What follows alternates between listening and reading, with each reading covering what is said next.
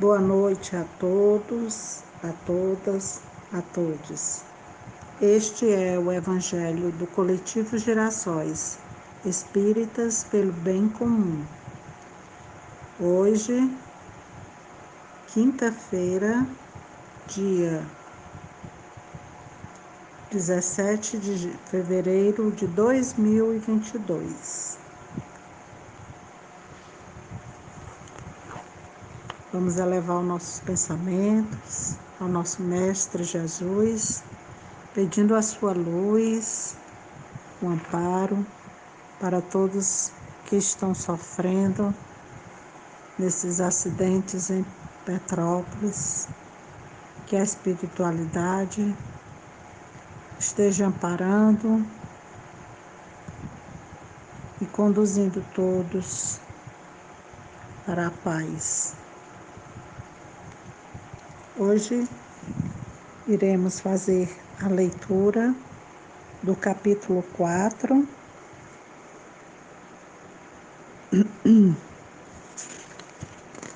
Que fala que ninguém pode ver o reino de Deus se não nascer de novo. Iremos ler os itens 12 e 13. Aqueles do vosso povo que se tenham feito morrer viverão de novo. Aqueles que estavam mortos ao redor de mim ressuscitarão. Despertai do vosso sono, cantai os louvores de Deus, vós que habitais na poeira. Porque o orvalho que cai sobre vós é um orvalho de luz e porque arruinareis a terra e o reino dos gigantes. Isaías, capítulo 26, versículo 19. Essas passagens, esta passagem de Isaías também é bem explícita. Aqueles do vosso povo que se tenham feito morrer viverão de novo se o profeta pretendesse falar da vida espiritual, se quisesse dizer que aqueles que se tenham feito morrer não estavam mortos em espírito, ele teria dito: vivem ainda e não viverão de novo.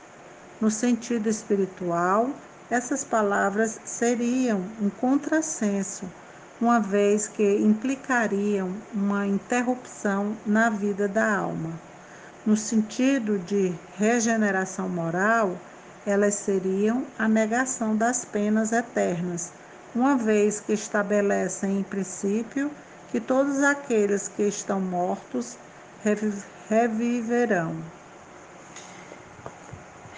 É na certeza da reencarnação e agradecendo por podermos ter essa oportunidade para aprendermos, evoluirmos e crescermos, que agradecemos a Deus a sua grande misericordiosa justiça, que nos dá sempre uma oportunidade de recomeçarmos.